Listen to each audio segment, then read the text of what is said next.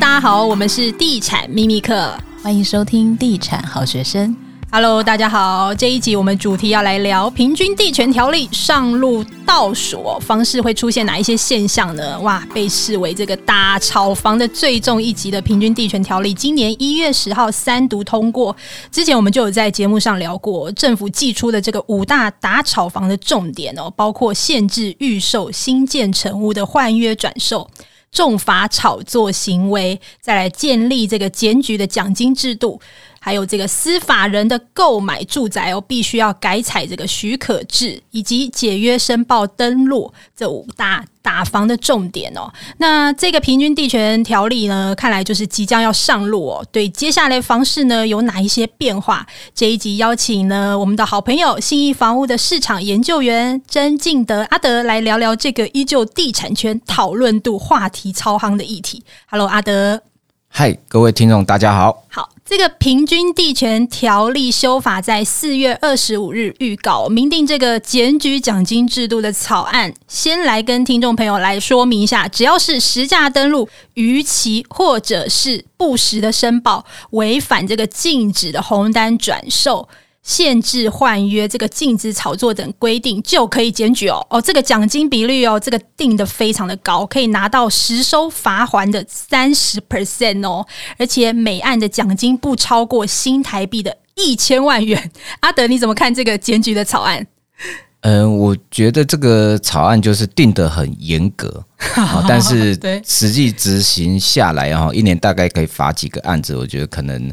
呃，可能。重点是吓阻啦，哈，不是说实际上要是像房地合一税，我我一年可以收个三百亿这样子的一个政策，哦，就是说，因为我这个罚很重啊，你们这不要再给我在那边搞鬼、乱搞哈、炒作哈、不实哄抬，哦，然后跟我说什么半夜去排队这种，哎，我就跟你说，我现在罚很重了，哈，大家要乖一点这样。嗯，而且就是之前其实大家蛮多业者很担心说会不会很多同业之间互相检举，但是其实我有看到新闻有说，就是它规定是要实名制，就是检举人必须是要实名，就比较会阻止这样子的这种互相黑函检举的这种风气吧。这个要特别跟听众朋友说一下，这个建立检举奖金这一条件，就是检举人必须要改采这个实名制哦，并且要提出这个违规案件的人事实地物。之前就有人在关注这个是不是能够匿名检举，不过内政部长他也说了这个回应哦，他说匿名检举是不会受理的哦，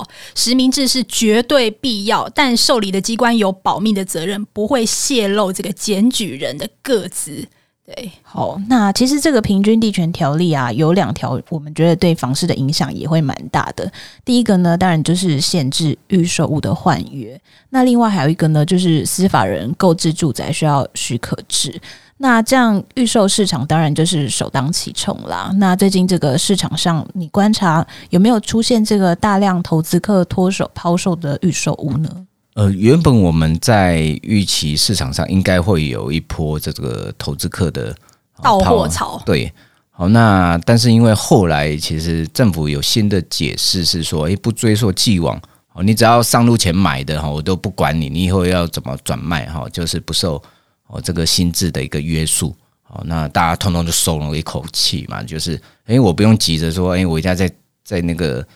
timing 之前赶快先折价把它卖掉。原则上，呃，它也救了市场了哈。假如市场上这个有一些到货的话，其实对于价格上也会有一些破坏的一个效应的一个产生，这样。嗯，听说四月就是有一批，就是在当时还没有确定会不会追溯的时候，就又跑了一小批，对不对？呃，其实市场上大概应该都会有这种呃预期呀。好，所以四月跑的可能是是有点慢。其实之之前大家。政策在讨论比较明确的时候，其实就应该动作快的就会先走了。这样。好，那接下来这个预售屋的市场啊，建商的推案策略会改变吗？呃，其实现在的我们观察的一个预售的揭露量，哈，就是大概从去年下半年开始，跟前一个年度比较起来，哦，最热的那时候，哦，那时候一个月大概揭露量是一万两千件啊，去年下半年一个月大概剩下六千件。哦，所以基本上就呈现腰斩嘛。好，那在这样的一个状况之下，你想这个市场上的一个买气少了一半，剩下都是自用的时候，其实开发商他一定会想办法去抢这一些市场上还在看房子的人。那原则上能够采取的策略，大概一开始就是先试水温啊，我先试试看，然后送一些家电啊，送个冷气呀，好，然后可能再送个这种装潢好的一个。经费这样子等等哈，变相小折价哈，建商原则上哦都会把那个价格哈实价上面的价格给守住哦，尤其是已经卖了一些的哈，那你再去动后面的一个哦实价的一个单价的话，后面交屋上会出现很大的麻烦哦，所以原则上都会先让点小利然后让看看能不能吸引一些买气哦。那如果这种状况在卖不动的时候哦，其实我们。可能就有一些开发商，他动作会比较大一点。好像我们上一波景气不好的时候，有个案子叫江翠万，嗯，好一次破底，好把市场上卖价通通都扫掉。好，啊，我们也是会在观察说，哎，会不会有类似的状况再出现？哦，就是因为有些人就在一次价格到位。哦，那其实对市场来讲，这不会是坏事。然后就是说，哎，那个价格市场上会卖得动。的时候，大概价格的一个会有一些些小定锚的效应，就是差不多那个价格上是可以接受的哦。不过要到那个阶段，其实中间过程会稍微有点挣扎哈。就是开发商他一定要至少目前大概从去年下半年到现在，大概已经九个月的时间，就是他会感受到真的市场上跟以前比较起来差很多。好，那以前十个案子大概有九个热销，好，现在十个案子大概只剩下两三个。热销啊，其他的就是可能一周吐个一两户这样子的一个状况哈，所以呃，基本上只要卖不动，我觉得开发商配合的意愿会逐渐的增加。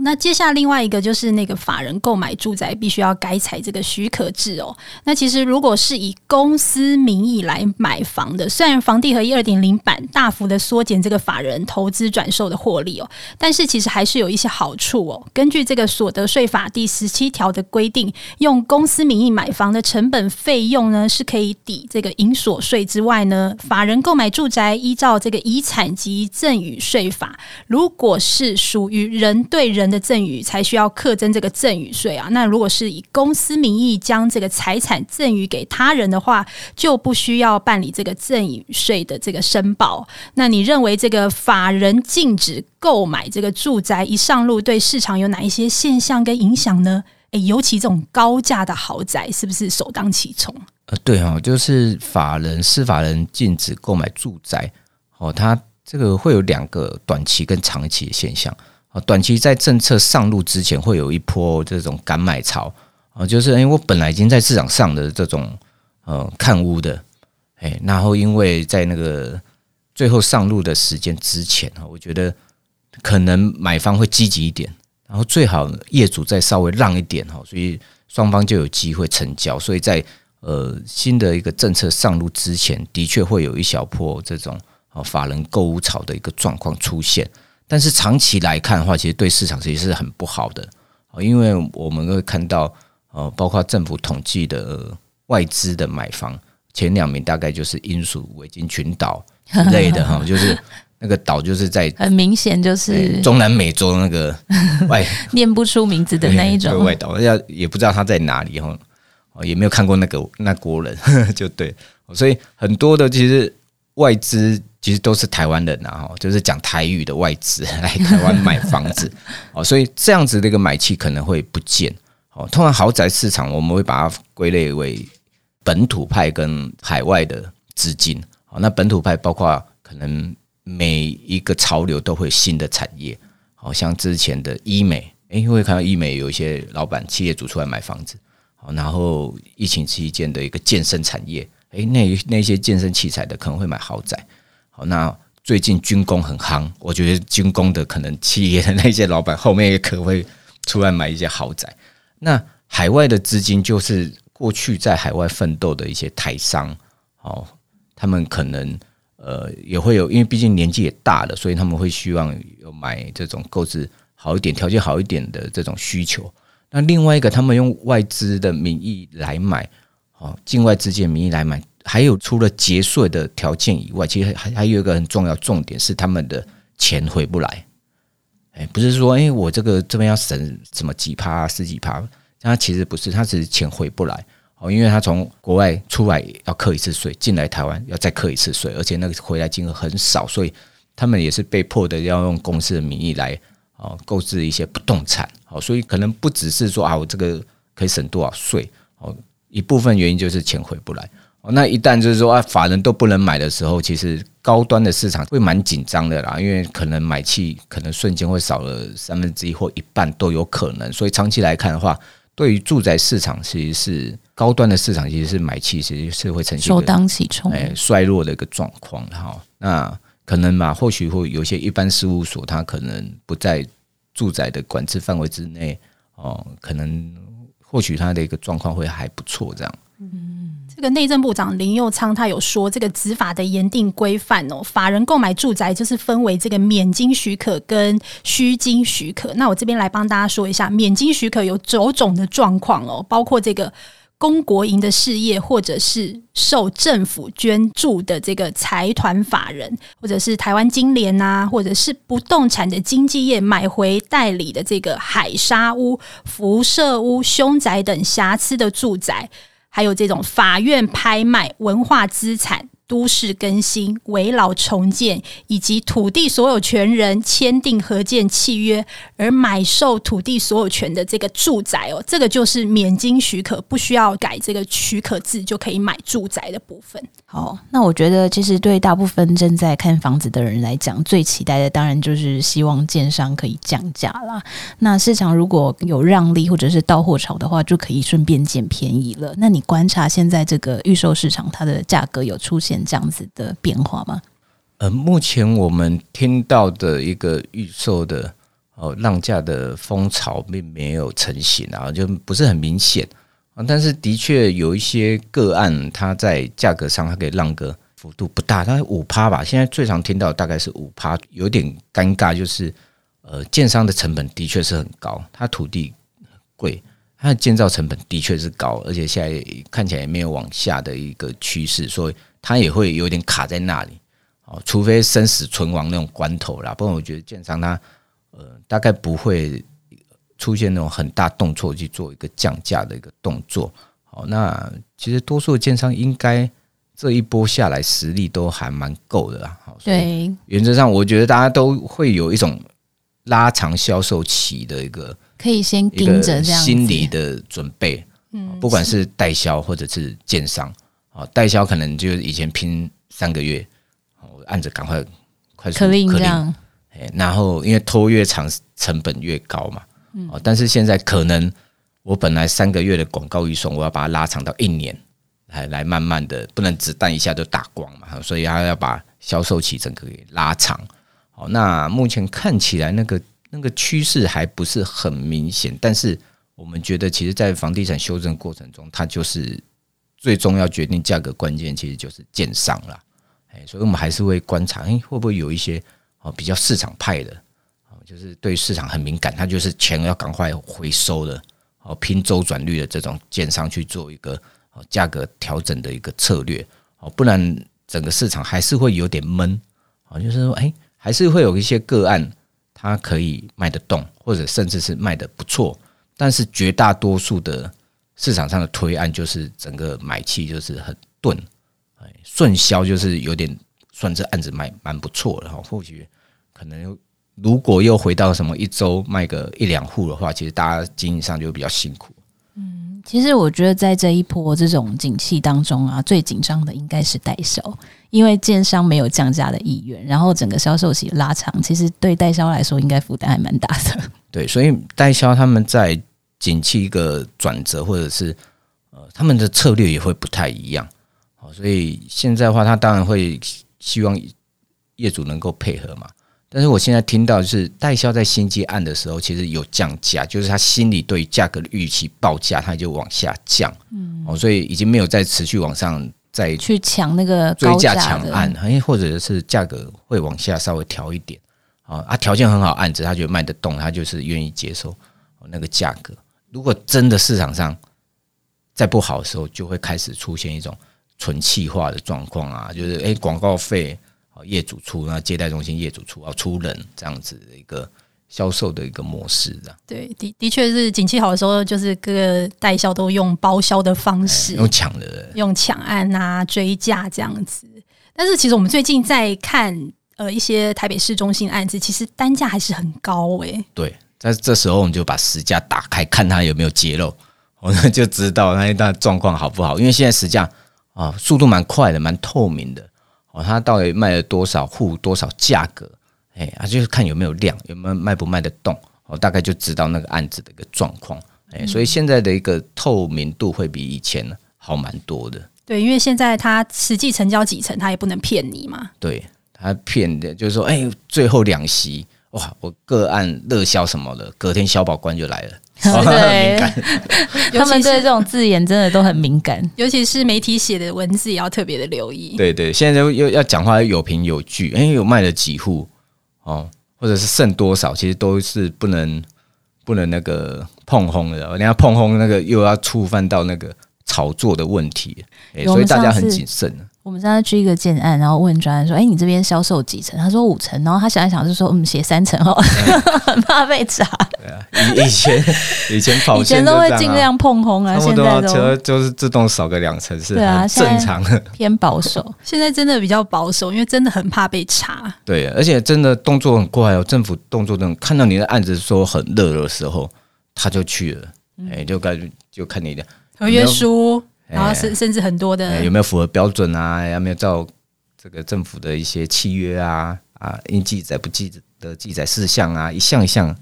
仔细的给你关注一下。嗯，我想现在建商的态度就是，如果实力雄厚的建商，他就想说没关系，反正我现在卖不掉，就成屋再卖也可以。之前跑一个竹北的案子哦，就很特别，他是建设公司哦，在预售的时候已经卖到一个阶段了，后来就封盘不卖。到成屋，现在成屋他要拿出来卖，而且它的价格是当初的再加二十万，非常的可怕。有可能有有新竹哦，这涨得莫名其妙啊，可能是过去二十年涨最凶的，没错，就是预售二字头交屋要快到四字头、五字头，哎，很妙哦。因为我自己是住竹北，就是这十年来，其实新竹真的没什么涨，就是我们一直都是二十几万这样子。对，是这一两年真的非常的可怕。然后你们那个折线图摊开来看，就是有一根特别高在那边。哎，我我记得新竹开始起涨，就是那个那个那个金源大厂开始股价开始从三百块开始往上冲的那一段，就差不多是新竹的起涨点。嗯，其实是川普行情啊，因为川普那时候就是这个贸易战嘛，然后有一些金源啊什么的。啊，的就是后来受惠他们转单啊，什么喷上去，其实房市后来就跟着上去了。请阿德这边来给，就是最近可能想要买预售屋的首购或换屋主一些看屋的撇步跟建议。嗯、呃，我觉得，呃，买预售的话，现在因为大概它不会很快可定嘛，所以你也不用太急哦，你就是慢慢挑，慢慢看，然后看到那个价那个案子大概有没有哦你喜欢的卖点，哎，再来决定就好了。那另外，预售屋就是通常，如果你第一次买房子又买预售屋的时候，你一定要小心那个那个有有有点像修图软体有没有？就把它修得很漂亮这样哦，可能到时候交屋又不一样哦，因为他们有时候现在的房价那么高，他们为迎合消费者可以负担的一个总价，他们会去单价又偏高的状况之下，他会把室内的坪数哦去压缩。哦，以前两房大概要二十五平以上，好才会是一个比较舒服的居住空间。好，现在二十平也就做两房了，也是还给你两位哦。呃，对，所以那你那个居住空室内空间一定会压缩，有一些压缩。但是你在看那个样品屋的时候，会觉得哎哇，怎么可以做成这样子？会感觉那空间好像还可以啊，因因为它所有的隔间都跟你用透明的啊，穿透的，哎，你会觉得哇。穿透的时候，你视野看过去会觉得空间很大。哎，交互的时候实墙的时候，你就会会觉得说，哎，怎么会变成跟当初想象差很多？哦，一些可能这个有些预售屋没有门啊，啊啊，有些你看他哇，那个挂衣服什么，他给你挂斜斜的，比较省一些空间。哦，所以他会透过一些装修的手法，让空间尽量放大的那种感受。所以消费者在买这个东西的时候，你可能还是要稍微留意一下实际上的尺寸，啊，不然就有可能就是因为毕竟高房价嘛，所以它的一个空间设计就有点香港化哈，越做越小，好，所以这个部分可能要稍微好留意一下。好，那另外就是参考实价啦，因为案子卖的好不好，其实看它有没有揭露嘛，啊，卖了多少钱，大概也没办法骗人。好，那另外有没有送什么的东西的话，就是。能凹就尽量不要说熬啦，就尽量询问一下对方有没有给你多一些牛肉啊，哎啊，不用可能不用急着呃，一定要赶快买到，然后还是多看。哦，你有没有发现说最近这个代销的简讯特别多，还会打电话呢？很多，以前那个代销的，现在代销简讯你也会收到？对啊，我也是收到很多，我还接到电话，因为发现一年前没有这东西。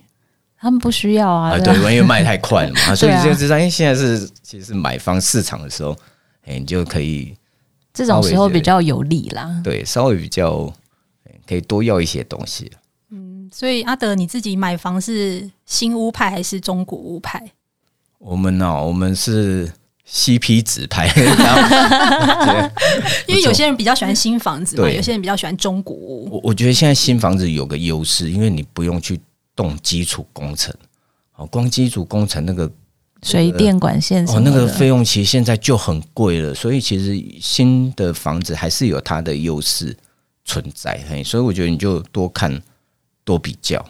有时候你比较出来，你会发会有点价格这种错乱的时空错乱的感觉，你觉得万华好像怎么会比板桥便宜？嗯，因为觉得看地段，现在板桥很贵，好可怕。大同区的有些案子也不会比板桥贵啊，会觉得哎，那是不是市中心可以再稍微看一下？其实外区的房价涨幅跟台北市比较起来，是幅度是比较大的。好，这一集也非常谢谢阿德来上我们的 Podcast 节目，谢谢。好，那我们就下一集再见喽，拜拜，拜拜，拜拜。